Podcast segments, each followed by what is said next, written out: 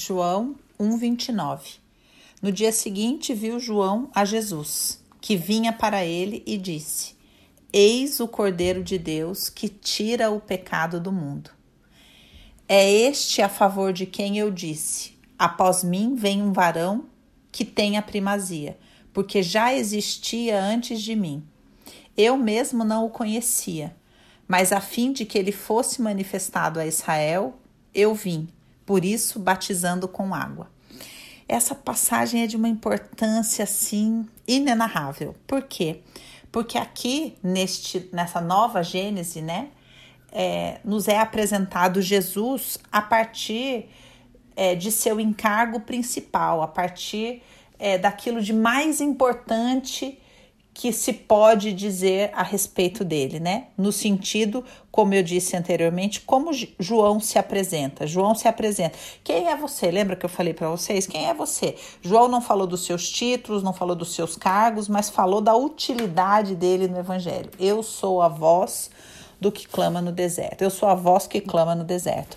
E aí, a partir do mesmo critério, ele vai apresentar Jesus. Quem é Jesus? Ele também não fala, olha, ele é o filho do Altíssimo, é aquele que haveria de vir, ele é aquele que foi anunciado por todos os profetas, ele é, é o primogênito daqueles que ressuscitarão. Ele, ele não falou nada disso. Ele falou essencialmente qual a questão principal de Jesus Eis o Cordeiro de Deus que tira o pecado do mundo. E esse, entendimento é um divisor de águas. Por quê? Porque todo mundo fala sobre Jesus. As pessoas é, adoram citar Jesus para as coisas mais absurdas do mundo, do tipo, não, Jesus falou: conhecereis a verdade e a verdade vos libertará. E utilizam deste versículo para justificar qualquer pseudo-verdade que elas estejam ensinando. Sendo que, por exemplo, esse versículo, ele tem um versículo que o antecede, que Jesus diz: Se vocês forem meus discípulos e permanecerem na minha palavra, então conhecereis a verdade e a verdade vos libertará.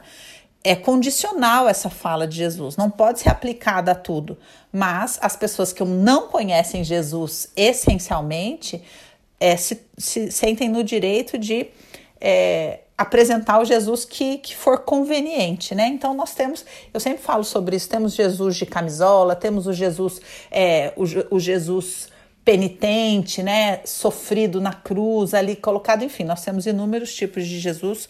Temos o Jesus, o Mestre Jesus que veio ensinar, temos é, o Jesus que é colocado como um dos Cristos, como se Buda fosse outro Cristo, ou como se Krishna fosse o outro Cristo.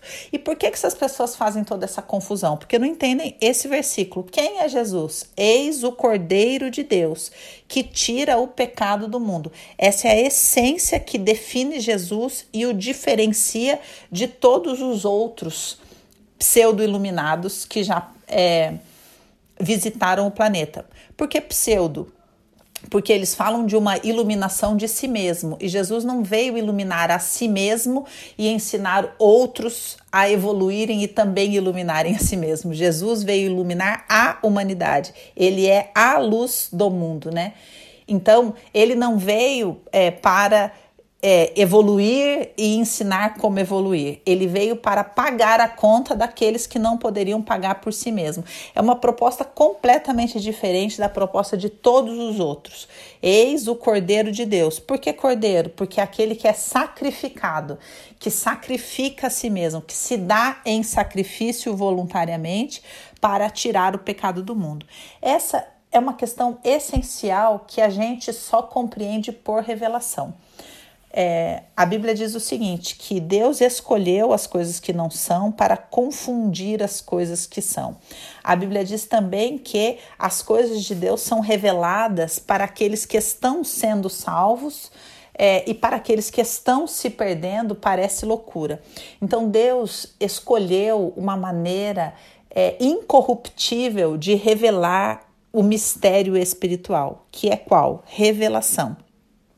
Então aqui a gente entra numa, é, numa bifurcação do caminho, que é você pode escolher o conhecimento das coisas espirituais como um caminho a ser trilhado, ou você pode escolher o, o caminho da revelação espiritual. A revelação não é conquistada, ela é recebida. Ela é recebida no seu espírito, dada pelo Espírito de Deus. E a gente só compreende esse mistério de, que, de Jesus ser o Cordeiro de Deus que tira o pecado do mundo por revelação. Não é algo que seja lógico à nossa mente. Claro que, de alguma maneira, né, em algum nível, você está entendendo o conceito, mas entender o conceito é, não faz diferença alguma para você. A única coisa que vai fazer diferença é se você receber por revelação esse conceito. Então, esse é o ponto que a gente pode dizer assim: olha, se você pudesse fazer um único pedido para Deus, olha, você tem um pedido, você pode pedir receber revelação de uma única coisa. Qual seria?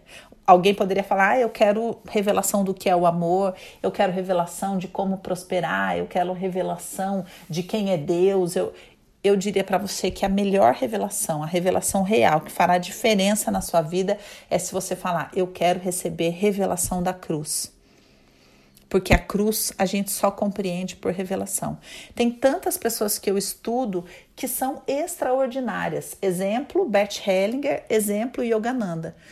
Yogananda fala coisas sobre Jesus que eu nunca vi ninguém falar. Todavia, ele não teve revelação da cruz. A mesma coisa Bert Hellinger também fala coisas extraordinárias, mas quando você estuda a obra dele, você fala, o Bert não teve revelação da cruz.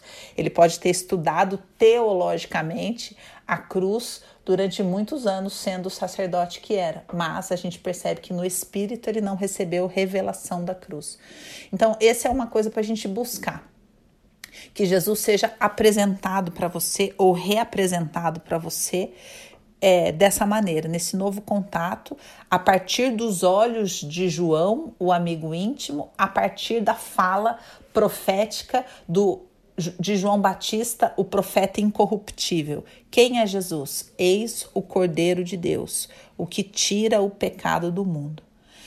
É para isso que nós somos batizados com água na palavra, para que a gente receba essa revelação durante todo o seu relacionamento com Deus e com a palavra dele, você vai ser batizado na sua consciência com a, a água da palavra que purifica a sua consciência. Para quê? Para que você possa compreender que Jesus é o Cordeiro de Deus que tira o pecado do mundo. Essa é a grande revelação que a palavra é, vai fazer no nosso espírito, né? E é isso que muda a nossa história, muda a nossa identidade, promove ressurreição do nosso espírito compreender a cruz por revelação, compreender Jesus não como um mestre, não como é, mais um, mas como o Cordeiro de Deus que tira o pecado do mundo. E é sobre isso que nós vamos orar. Pai, nós queremos te agradecer pela tua palavra, pelas camadas de revelação que a tua palavra vem trazendo sobre nós, sobre a nossa consciência. O Senhor diz na tua palavra que a nossa consciência está calcificada pelo pecado, ou seja, o pecado promove morte. O Senhor também diz na tua palavra: o salário do pecado é a morte. É a morte do espírito, é a morte da esperança, é a morte do amor, é a morte de todas as coisas, inclusive da nossa consciência. Consciência é sempre consciência de algo, Senhor. Não é a minha consciência a respeito de mim mesmo, mas é a consciência que eu tenho sobre algo.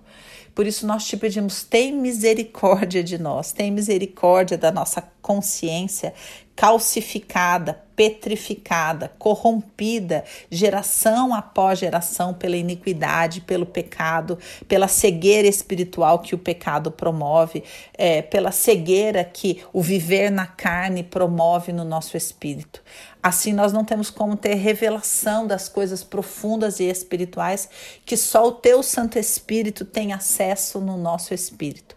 Te pedimos, Senhor, acende essa luz de revelação no nosso espírito, não na nossa mente humana, não na nossa alma cheia de dores e necessidades, mas no nosso espírito, na parte incorruptível do nosso espírito, nós te pedimos Revela-nos quem é Jesus. Só o teu espírito pode fazer com que o nosso espírito compreenda Jesus como o Cordeiro de Deus, aquele que tira o pecado do mundo. Que essa obra maravilhosa, extraordinária, sobrenatural, que só o teu Santo Espírito pode fazer, comece a ser feita dentro de nós. Senhor, começa a trazer as tuas águas purificadoras para a nossa compreensão dessa obra tão extraordinária de Jesus tirar o pecado do mundo. Que isso comece na nossa própria vida, na nossa maneira de pensar, na nossa maneira limitada de amar, de se relacionar, que essa revelação comece a tirar o pecado da nossa concepção de mundo, da nossa concepção de amor, da nossa do nosso relacionamento contigo, que as tuas águas purificadoras comecem a remover essa morte do pecado em tudo aquilo que verdadeiramente é importante, que Jesus possa ser realmente o cordeiro de Deus na nossa consciência, na nossa vida, na nossa família, na nossa alma, que o Senhor nos permita ter a humildade suficiente para permitir que Jesus seja o Cordeiro de Deus na nossa vida. Em nome de Jesus é que nós oramos. Amém.